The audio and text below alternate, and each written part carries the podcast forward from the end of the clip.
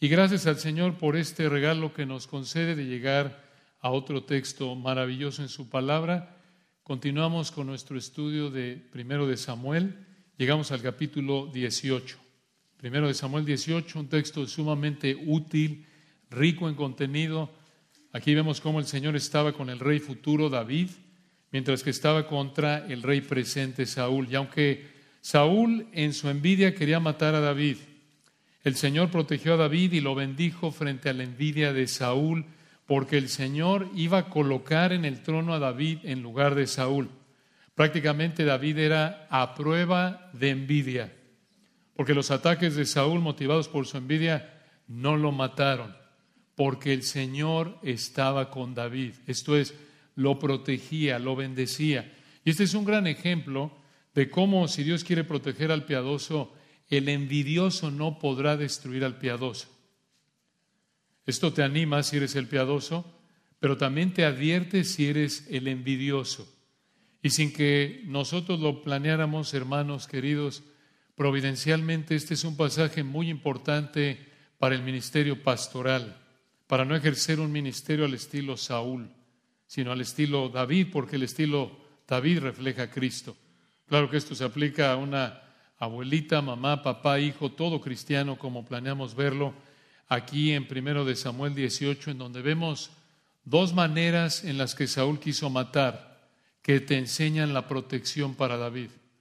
Dos maneras en las que Saúl quiso matar que te enseñan la protección para David. Vamos a ver en primer lugar versículos 1 al 11 al usar la lanza, primera manera. Segunda manera al usar a los filisteos, versículos 12 al 30. Veamos la primera, versículos 1 al 11, al usar la lanza. Al usar la lanza. Esta es la primera de dos maneras en las que Saúl quiso matar que te enseñan la protección para David. Vean el versículo 1. Vean qué texto. Aconteció que cuando él, hablando de David en el capítulo anterior, hubo acabado de hablar con Saúl, el alma de Jonatán quedó ligada con la de David y lo amó Jonatán como a sí mismo. Esto significa que se quisieron mucho como amigos. Fueron un ejemplo de una relación que honra al Señor entre creyentes. Prácticamente vivieron los unos a los otros del Nuevo Testamento. David y Jonatán aquí vivieron como amigos creyentes con un amor fiel, centrado en el Señor, y ni aquí ni en ningún otro lugar de las Escrituras esto indica que hubo algo pecaminoso. De hecho, David y Jonatán eran parecidos en varias áreas. Como alguien dijo, los dos eran soldados valientes y sobre todo los dos eran creyentes genuinos con una confianza profunda en el Señor. Y de hecho, como lo veremos en los capítulos que vienen, si Dios quiere, esta amistad fue un regalo de la gracia del Señor para David. ¿Por qué decimos eso? Porque el Señor usó a Jonatán para alentar y proteger a David frente a los ataques de Saúl. Y vean lo que pasó en el versículo 2. Versículo 2, y Saúl le tomó aquel día, esto es a David, y no le dejó volver a casa de su padre. Aparentemente la capacidad militar de David, recuerdan, vista en el capítulo anterior, el 17, al matar a Goliat, hizo que Saúl lo mantuviera con él, le diera un lugar de liderazgo en el ejército, como lo vemos en el versículo 5. Esto implicó que David, ya habíamos visto algo de esto en el capítulo 16, dejara de estar apoyando a su papá como pastor y versículo 3 reafirma esta relación entre Jonatán y David. Versículo 3, hicieron pacto Jonatán y David. ¿Por qué le amaba como a sí mismo? Vean el énfasis en el 1, en el 3. Este amor lo demostró Jonatán en haber hecho un pacto con David y esto es importante porque el Señor de nuevo nos está presentando aquí una manera en la que iba a proteger a este rey que había escogido David de este perverso Saúl para cumplir sus propósitos perfectos en David. Pero este pacto, versículo 3, véanlo, e hicieron pacto, un pacto de amor leal, puro, fiel. Y en este pacto, Jonatán se habría comprometido con sacrificarse para hacer lo que pudiera para que David llegara a ser rey. ¿Por qué decimos esto? Por el versículo 4. Dice el 4, y Jonatán quitó, Jonatán se quitó el manto, esto es la túnica que llevaba, y se lo dio a David y otras ropas suyas, hasta su espada, su arco y su talabarte, este es su cinturón. Dices, ¿tú qué tiene que ver esto? Digo yo, igual le puedo dar una prenda de ropa a mi amigo, ¿por qué esto es tan especial? Bueno, porque esto demostró que Jonatán, el hijo del rey Saúl, Jonatán el príncipe, reconoció que el rey futuro no sería él, sino David. Esto es importante, esto mostró sumisión a la voluntad de Dios, mostró abnegación. Jonatán aquí demostró amor genuino, abnegado, sacrificado, a diferencia de su papá. Esto refleja algo del amor perfecto de nuestro Señor por nosotros, al haber encarnado, al haberse sacrificado por nosotros, como leyó yo ahí en Filipenses 2 al principio. Pero observen, hermanos, la gracia del Señor hacia David. El Señor hizo que Jonatán quisiera mucho a David y que también lo quisieran el pueblo de Israel, los siervos de Saúl, las mujeres que cantaban, véanlo, versículos 5 al 9.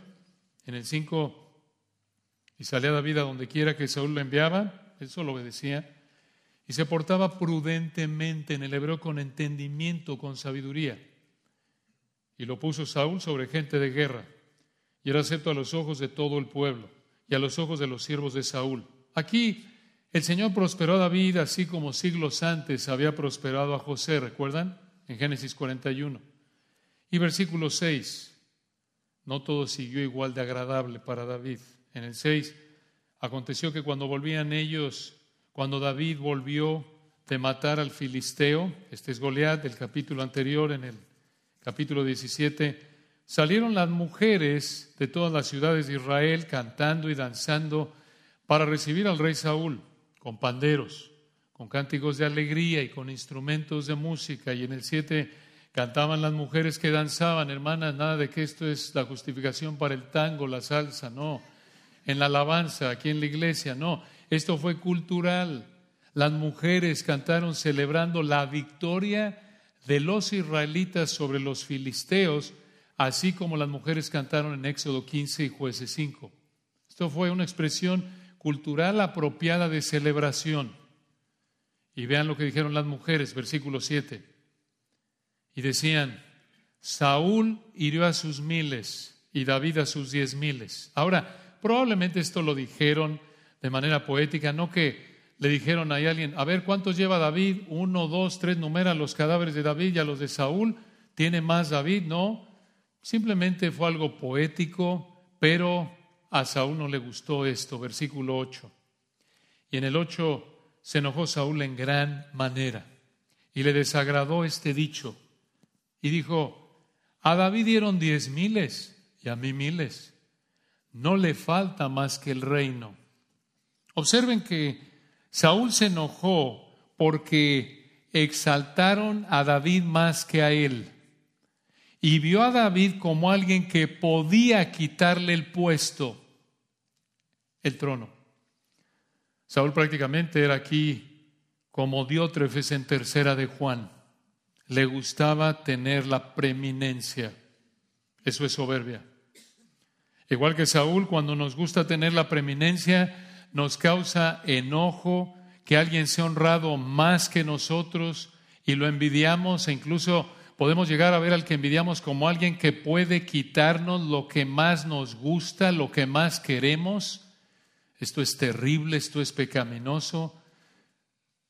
Observen que hasta el versículo 7 Saúl amaba a David y Saúl no había recibido nada de David más que bendiciones. Recuerden, David le tocaba música a Saúl, le ayudaba esa música a Saúl para aliviar su aflicción demoníaca. David le ayudó en el campo de batalla. David dejó de servir a su padre por servir a Saúl. David salvó a Saúl Israel de Goliat y los filisteos, permaneció humilde siendo leal a Saúl, aunque él sabía que iba a reinar, ¿recuerdan? Por el capítulo 16. Y a pesar de tantas bendiciones, en el versículo 8, Saúl se enojó por una razón porque David fue exaltado más que él y tuvo miedo que David le quitara el reino. Y versículo 9, desde aquel día, vean el 9, Saúl no miró con buenos ojos a David. Primero de Samuel 18, 9 marca un cambio de dirección en primero de Samuel. A partir de aquí, Saúl odió a David hasta que Saúl murió. Pero el pasaje muestra que el problema era Saúl. Dices, oye, pero ¿qué hizo David? Ese es el punto. Nada. Honrar al Señor. Nada pecaminoso contra Saúl.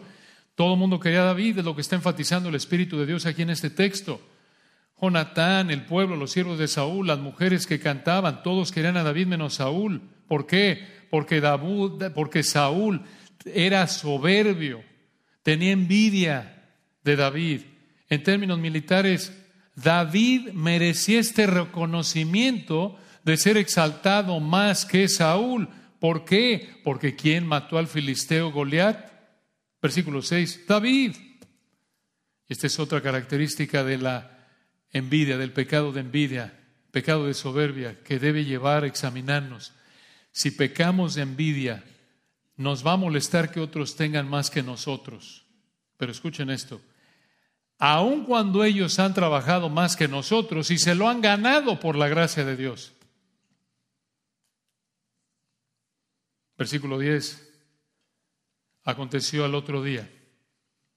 Un día antes Saúl estaba enojado contra David porque envidiaba a David y vean cómo manifestó el Señor su juicio contra Saúl. Al otro día en el 10, aconteció al otro día que un espíritu malo de parte de Dios tomó, en hebreo, tomó fuertemente a Saúl y él desvariaba. En el hebreo hablaba con mucha emoción, pero de manera irracional, en medio de la casa. Ahora, en el 16:14 dice que el Señor le mandó un demonio para que lo atormentara, lo aterrorizara. Y aquí en el 18.10 dice que un demonio lo tomó fuertemente. La idea de nuevo es que lo tomó fuertemente y la idea aquí es que, como lo vemos en el resto del pasaje, esto podría indicar que el Señor estaba juzgando aquí a Saúl con mayor fuerza. Pero recuerden, sin que Dios aprobara ni fuera el autor del pecado de Saúl ni de este demonio, Dios le envió a este demonio y este demonio contribuyó externamente de alguna manera a que Saúl actuara de manera irracional. Y vean en el 10 lo que hizo David cuando ese espíritu malo tomó a Saúl y Saúl desvariaba, versículo 10. David tocaba con su mano como los otros días. Como los otros días que vimos en 1 Samuel 16, 23. David tocaba para traer alivio a Saúl de esta situación. Pero aquí hay una diferencia a los otros días que David tocaba, versículo 10 al final.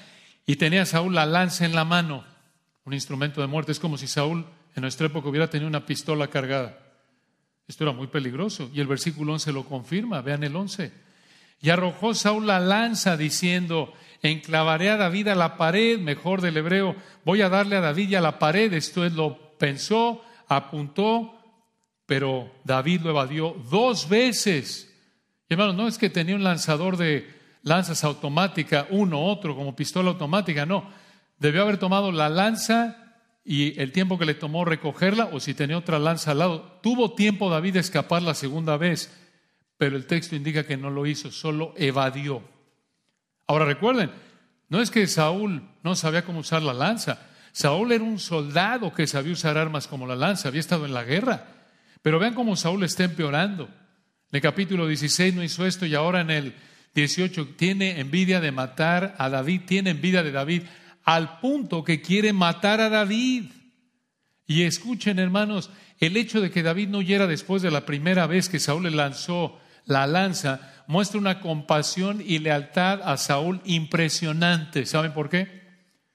Porque David quería ayudar a Saúl, como en el capítulo 16 al traerle alivio mediante la música que David tocaba.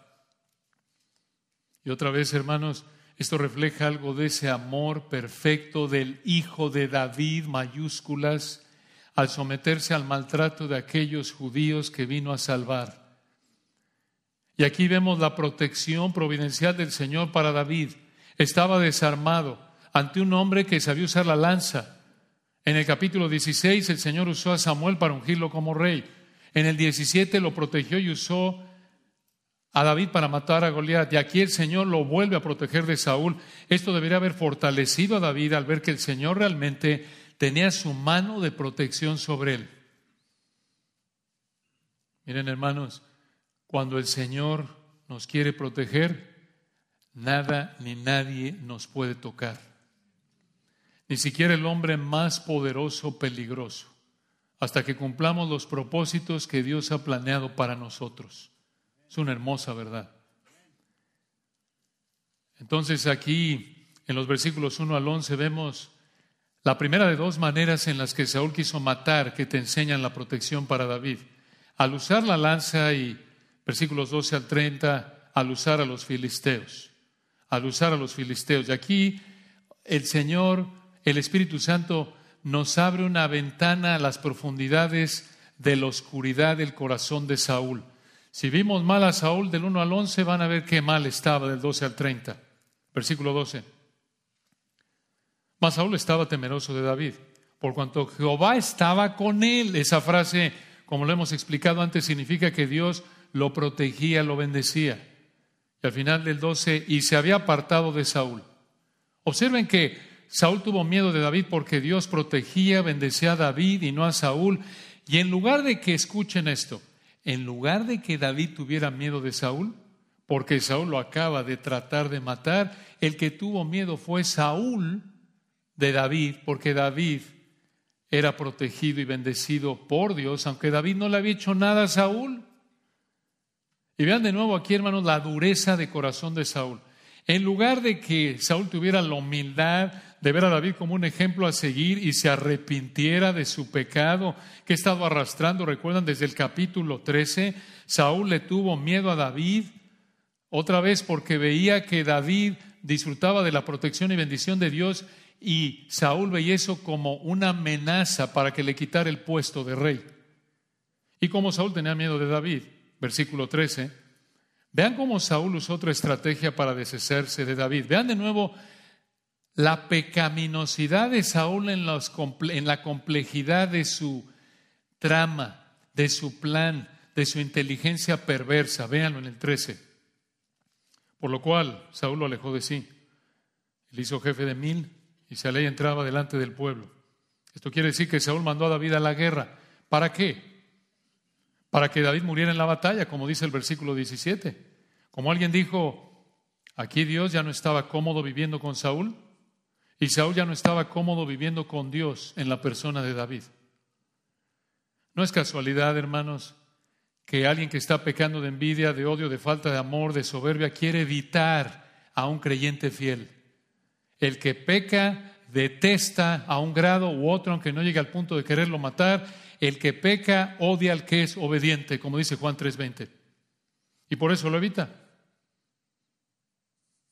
Cuando quieres evitar a alguien, asegúrate de que no quieres evitar a alguien por tu pecado como Saúl. Asegúrate de que no quieres evitar a alguien porque la persona está siendo obediente a Dios y tú no. Porque la odias, porque le tienes envidia, y te da miedo porque es más capaz que tú y te vas a ver mal junto a esa persona? ¿O te da miedo esa persona porque piensas que te va a quitar algo que te gusta? Saúl quería matar a David, pero vean versículo 14 cómo vivía David. Versículo 14. Y David se conducía prudentemente, en el hebreo, con entendimiento, con sabiduría, en todos sus asuntos y Jehová estaba con él. Vean el énfasis, igual que en el 12, versículo 15. Y viendo Saúl que se portaba tan prudentemente, esto es, con entendimiento, con sabiduría, tenía temor de él. Otra vez en el 12, otra vez en el 15, Saúl tenía miedo de David por la sabiduría que mostraba David. Escuchen, recuerden que los primeros israelitas que oyeron primero de Samuel estaban recibiendo una teología del reinado del reino. Así debía verse un rey. Esto mostraba que el Espíritu Santo había capacitado a David para reinar porque era un hombre sabio. David demostró que tenía sabiduría para reinar, pero lo más importante aquí es que mediante David el Señor apuntó a lo que revelaría más adelante, que el hijo de David mayor, el rey de reyes, tiene sabiduría perfecta para reinar, como dice Isaías 11.2. La sabiduría imperfecta pero genuina que demostró David apuntaba a la sabiduría perfecta, total del Hijo de David. Y hermanos, piensen en esto. Qué privilegio de gracia nos concede el Señor como cristianos de tener acceso a esa sabiduría. Esa sabiduría que demostró David, esa sabiduría que se encuentra en Cristo, en quien están escondidos todos los tesoros de la sabiduría y del conocimiento. Si estamos en Cristo, mediante la palabra de Cristo podemos disfrutar de esos tesoros. ¿Qué sabiduría? Esa capacidad de entender y aplicar las escrituras a la vida cotidiana, eso es sabiduría. Y solo el Espíritu de Cristo nos la da mediante un entendimiento correcto de la palabra de Cristo en respuesta a la oración a través del estudio de su palabra. Esto es una bendición. Ahora observen que aquí el problema era Saúl, no David. Este es el énfasis del Espíritu Santo aquí en el texto. Vean cómo no había que temer a David. ¿Dónde vemos eso? Versículo 16. En el 16, mas todo Israel y Judá amaba a David, porque él salía y entraba delante de ellos. Esto es, los guiaba en la guerra. Digo, ¿qué tipo de persona puede tenerle miedo a un hombre de Dios como David y no amar lo que sirve al pueblo? Una persona, un soberbio que lo envidia, como Saúl. Escuchen esto, este es el fondo de la envidia de Saúl, como lo dijo un predicador que ya está con el Señor. Escuchen esto, una falta de relación correcta con el Señor es tierra fértil para la envidia. Una falta de relación correcta con el Señor es tierra fértil para la envidia, como cualquier otro pecado. Si estamos teniendo dificultades con la envidia, el problema de fondo no es la envidia, el problema de fondo es que algo está mal con tu relación con el Señor y se manifiesta en la envidia. Como lo dijo este hermano, como Saúl, si tenemos una relación falsa o débil con el Señor y su palabra, vamos a ser dados a la envidia. Y la envidia nos va a cegar y no veremos los hechos como son. Y podemos llegar a vivir para dañar al que envidiamos como Saúl. Estar continuamente pensando en cómo lo daño. Y desde lo más abierto que es querer matarlo hasta lo más sutil como maneras de que se vea mal. Y junto con esto planeamos maneras de dañar a esa persona y buscamos vernos bien y nos puede dar miedo el que envidiamos, como los fariseos con el Señor, ¿recuerdan? Todo comienza de nuevo con una vida alejada del Señor y a partir de ahí somos tierra fértil para todos los pecados que cometió Saúl. Entonces, necesitamos someter nuestra vida al Señor Jesucristo para salvación si no eres salvo o para santificación si conoces a Cristo. Necesitamos someter nuestra vida al Señor Jesucristo para evitar la envidia. Y vean el versículo 17. Aquí vemos más de la profundidad del pecado de Saúl. Vean qué horrendo. Versículo 17 y lo más horrendo es vernos aquí, hermanos. Porque esto es lo que hacemos si no estamos sometiéndonos al Señor, si estamos pensando y actuando como Saúl, aún de manera sutil. Vean qué horrendo es esto en el 17. Entonces dijo Saúl a David, he aquí, yo te daré Merab, mi hija mayor, por mujer, con tal que me seas hombre valiente y pelees las batallas de Jehová. Mas Saúl decía, no será mi mano contra él, sino que será contra la mano de los filisteos. Vean qué repugnante. Saúl lo mandó a la guerra contra los filisteos para que los filisteos lo mataran en la guerra. Y para motivar a ir a la guerra contra los filisteos, le ofreció una zanahoria, su hija mayor.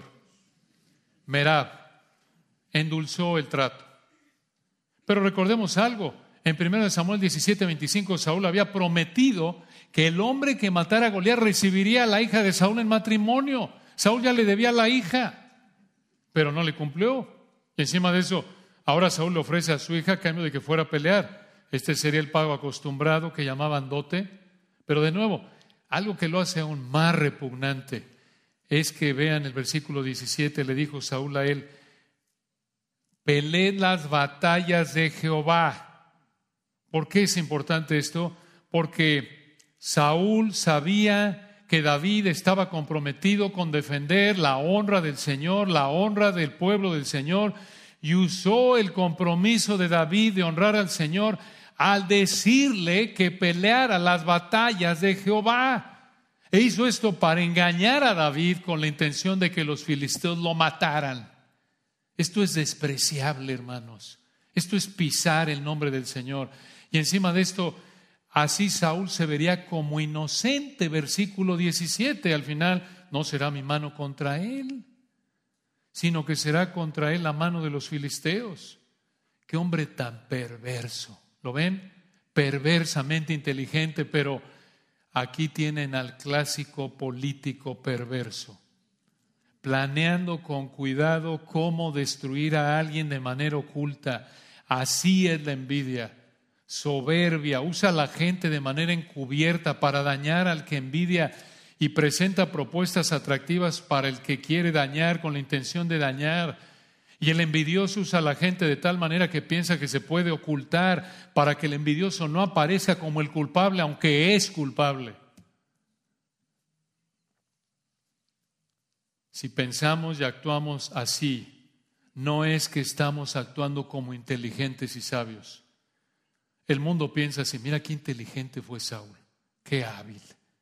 No, hermanos, esto es perverso, esto es pecaminoso. Y es terrible ver esto en gobiernos, empresas y tristemente hasta en familias e iglesias. Si estamos actuando así, usando a la gente para dañar de manera encubierta a alguien a quien envidiamos, necesitamos arrepentirnos.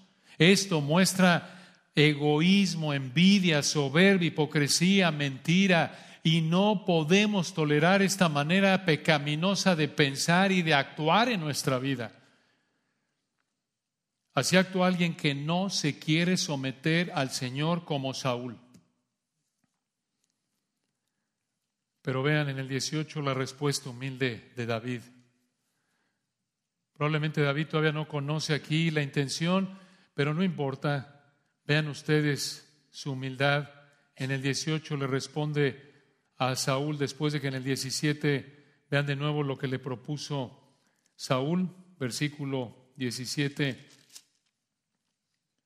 Entonces dijo Saúl a David, de aquí yo te daré a Merab, mi hija mayor, por mujer, con tal que me seas hombre valiente y pelees las batallas de Jehová.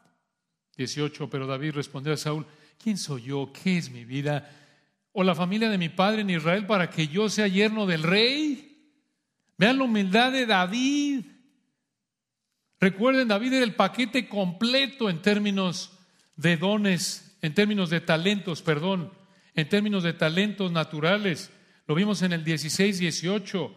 David era músico, era valiente, vigoroso, hombre de guerra, prudente en sus palabras, hermoso, Jehová estaba con él. Y además de eso, aquí ya ha sido escogido y él sabía que era escogido para ser el próximo rey. Pero vean la humildad de David.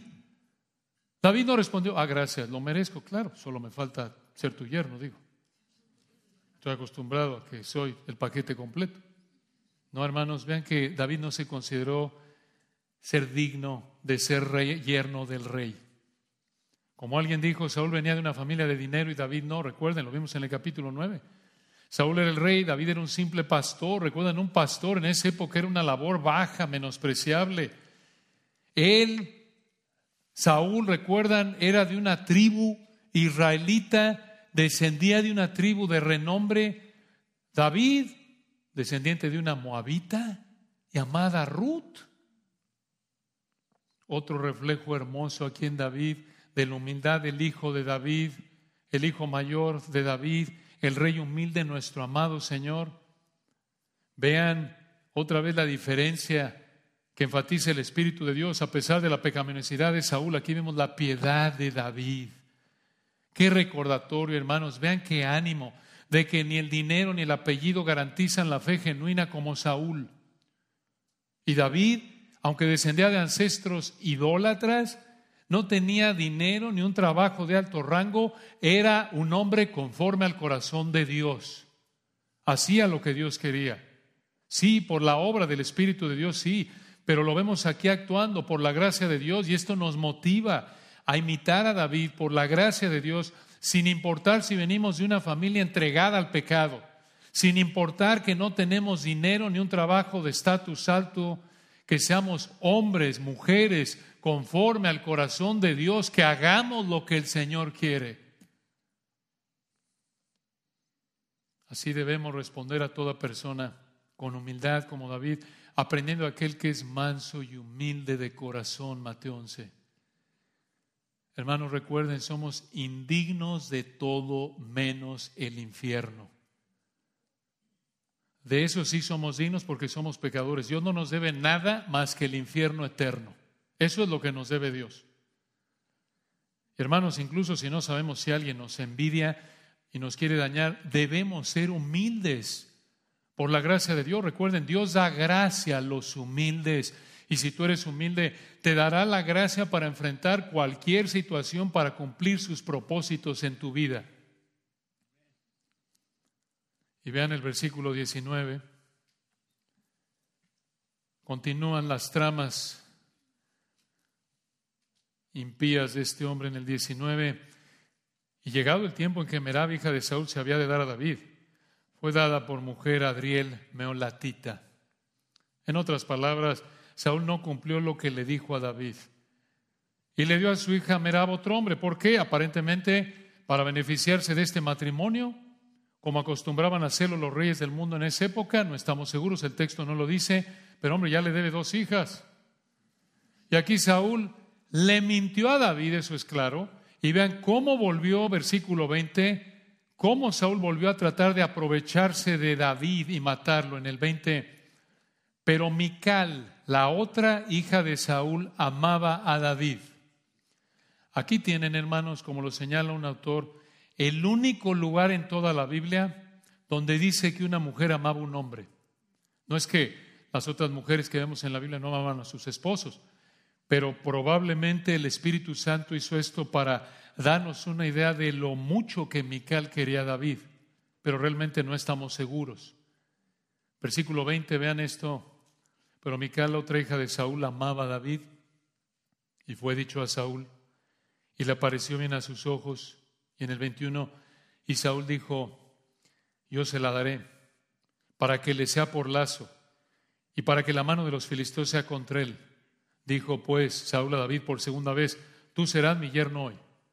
Vean, otra vez Saúl quería usar el amor de su hija por David. Vean, va empeorando esto. Quería usar el amor de su hija por David para matar a David a través de los filisteos. Quería usar a Mical como un títere. Un papito así, imagínate. Así como quiso usar a su hija Merab, ahora quiere usar a su hija Mical. No le importaban sus hijas, lo que le importaba era matar a David. Vean ustedes a qué grado era su soberbia, su egoísmo, su envidia, su odio contra David. Y vean de nuevo versículo 22, cómo Saúl usó a la gente para presionar a David en el 22 y mandó Saúl a sus siervos, hablar en secreto a David, diciéndole, He aquí el rey te ama y todos sus siervos te quieren bien. Sé pues yerno del rey. Qué mentira. Saúl no amaba a David, los siervos de Saúl tampoco amaban a David. De lo contrario, no le, no le habrían mentido así. Ellos sabían que Saúl no amaba a David, pero observen, hermanos, cómo Saúl usó su poder, su influencia como rey para dañar a David. Así llega a actuar un hombre, una mujer egoísta, soberbia, envidiosa, que quiere dañar, al que envidia, usa su poder, su influencia, todos sus recursos, la gente que está bajo su autoridad, para pretender que ama al que envidia con la intención de dañarlo. Y lo presiona de manera secreta. Vean versículo 22, él sabía que estaba mal, mandó a Saúl a sus siervos a hablar en secreto. Sabía que estaba mal, actuando en secreto, esto muestra su hipocresía su mentira, su soberbia, su cobardía. De nuevo, como un clásico político perverso. Aquí tienen un taller de estrategia política perversa en este capítulo. Y el que enseña el taller es el profesor Saúl, con maestría en técnicas de engaño. Pastores, no actúen como Saúl. Papás, mamás, no actúen como Saúl suegras, abuelitas, hijos, esto es pecaminoso. No es virtuoso, es despreciable, es pecaminoso. Versículo 23, aquí vienen los títeres de Saúl. En el 23, los criados de Saúl hablaron estas palabras a los oídos de David. ¿Qué palabras? Las mentiras del versículo 22, de que lo amaba Saúl, que lo querían, que fuera lleno del rey. Y David dijo, ¿Os parece a vosotros que es poco ser yerno del rey, siendo yo un hombre pobre y de ninguna estima? Una vez más, igual que en el 18, vemos la humildad de David. Digo, recuerden que Mical era una princesa y David un pastor contratado como músico que terminó de soldado. Esa era la realidad. Digo, en términos sociales, este era el matrimonio de la dama y el vagabundo. Y versículo 24, y los criados de Saúl le dieron la respuesta diciendo, tales palabras ha dicho David. Y en el 25, Saúl dijo, decídase a David. El rey no desea la dote, en el pago que se acostumbraba por la novia, sino cien prepucios en el hebreo, cien órganos reproductores masculinos de filisteos, para que sea tomada venganza de los enemigos del rey. Pero Saúl pensaba hacer caer a David en manos de los filisteos. ¿Qué es esto?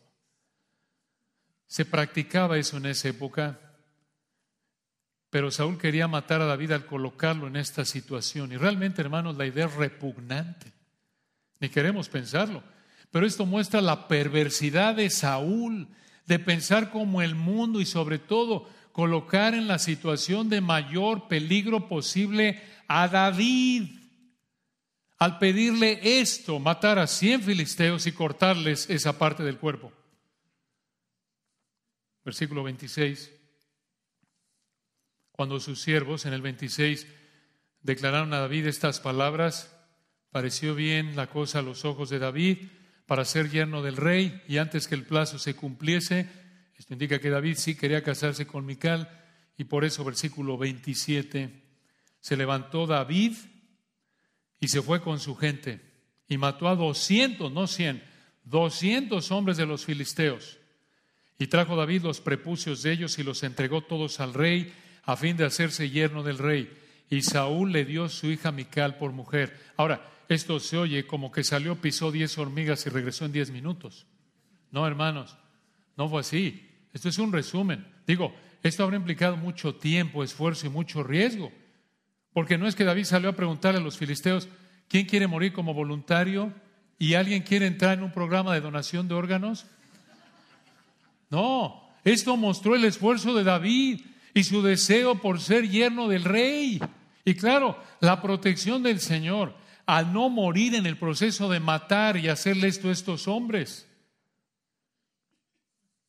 Pero recuerden, Saúl hizo esto porque quería usar a Mical para dañar a David, pero versículo 28. Vean el 28, pero Saúl, viendo y considerando que Jehová estaba con David, de nuevo, que el Señor lo protegía y bendecía, y que su hija Mical lo amaba, lástima, Saulito, te falló el plan. Mical era más leal a su esposo que a su papá, como debe ser. Génesis 2.24, dejará el hombre a su padre y a su madre y se unirá a su mujer. Pero para Saúl esto fue el fracaso de su plan malvado de usar a su hija Mical para destruir a David. Y como Saúl vio que el Señor lo bendecía, lo protegía y ahora su hija Mical lo amaba, versículo 29, tuvo más temor de David. Cada vez estaba peor Saúl. Como el perro golpeado que tiembla está cada vez peor. Ahora, ¿por qué? ¿Por qué le tuvo más miedo?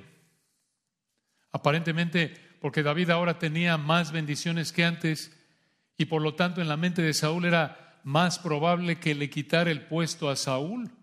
Ahora ya tiene hasta la hija que es leal al yerno.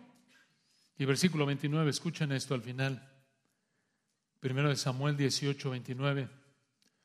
Y fue Saúl enemigo de David todos los días. El resto de su vida vivió Saúl odiando a David. Nunca se arrepintió. Qué terrible la soberbia impenitente.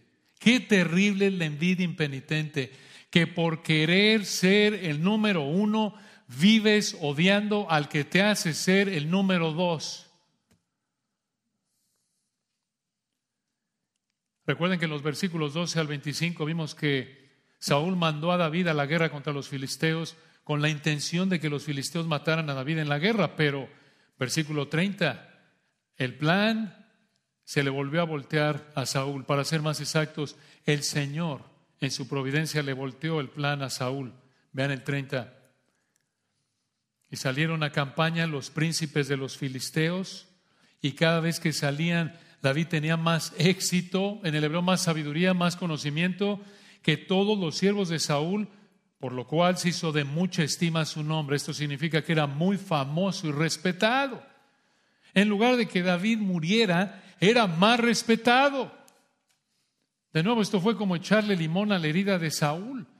Y en estos tres últimos versículos vemos la verdad más importante del capítulo y es este, escuchen, a pesar de todos los intentos de Saúl por dañar a David, el Señor protegió y bendijo a David. Lo que Saúl quiso usar para matar a David, escuchen, el Señor lo usó para bendecir a David.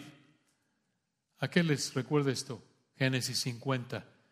José, vosotros pensasteis mal contra mí, mas Dios lo encaminó a bien. Así también escucha, el Señor usará el mal del que te odia para bendecirte conforme a su plan perfecto. Esta es una gran verdad. Solo el Señor tiene el poder para hacer esto. Pero recuerden, el Señor le estaba mostrando a los israelitas que oyeron por primera vez, primero de Samuel, cómo se vería el rey futuro, el hijo de David a pesar de los ataques que enfrentaría el hijo de David mayor en manos de los que lo odiarían. El Padre lo protegería para que cumpliera lo que planeó para el Rey de Reyes. Tal como lo dijo el Señor ahí en Isaías 49, 7 y 57. Jehová el Señor ayudó al abominado de las naciones. Isaías 49, 7 y 57. Si te has dado cuenta de que estás cultivando soberbia, envidia, por la gracia de Dios, arrepiéntete. Acércate al Señor, reemplaza los pensamientos de egoísmo, de envidia con su palabra. Ocupa tu mente con las escrituras. Sométete a ellas para que andes en el Espíritu y no satisfagas los deseos de la carne. Pero escucha, si la constante en tu vida es la soberbia, la envidia y no te importa obedecer al Señor, reconoce que no puedes cambiar por ti mismo. Y ruega al Señor que tenga misericordia de ti y ven en arrepentimiento y fe a Cristo. Ven a Él dependiendo únicamente de los méritos de Cristo para que Dios te perdone y te salve. Antes de orar, los animamos a que saluden a los hermanos que vienen a la conferencia les den la bienvenida y si podemos servirlos en algo, se acercan a nuestros hermanos que van a estar aquí en un momento a la derecha o cualquiera de nosotros, mujeres, líderes de estudio bíblico o al equipo de apoyo pastoral. Vamos a terminar en oración. Padre, te damos la gloria en esta mañana por este regalo de gracia que nos diste de adorarte juntos. Gracias, Señor, por habernos concedido el expresar nuestra adoración a ti de manera colectiva, reunir nuestra adoración individual y combinarla de manera colectiva, irrumpiendo en adoración a ti, agradecidos por este privilegio y expresarlo a través de la música, la comunión, la ofrenda, la oración, la proclamación, el aprendizaje de tu palabra.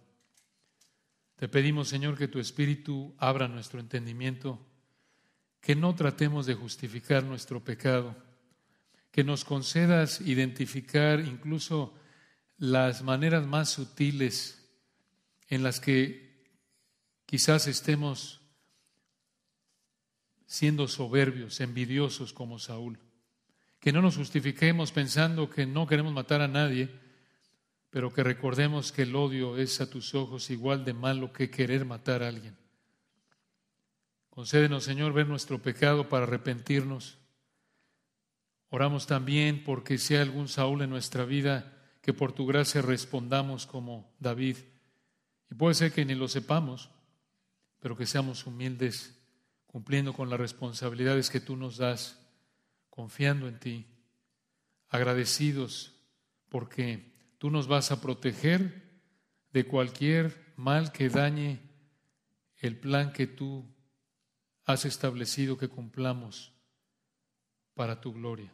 Que descansemos en ti sabiendo que nada va a estorbar el cumplimiento de lo que has planeado que hagamos por tu gracia para tu gloria en Cristo Jesús. Amén.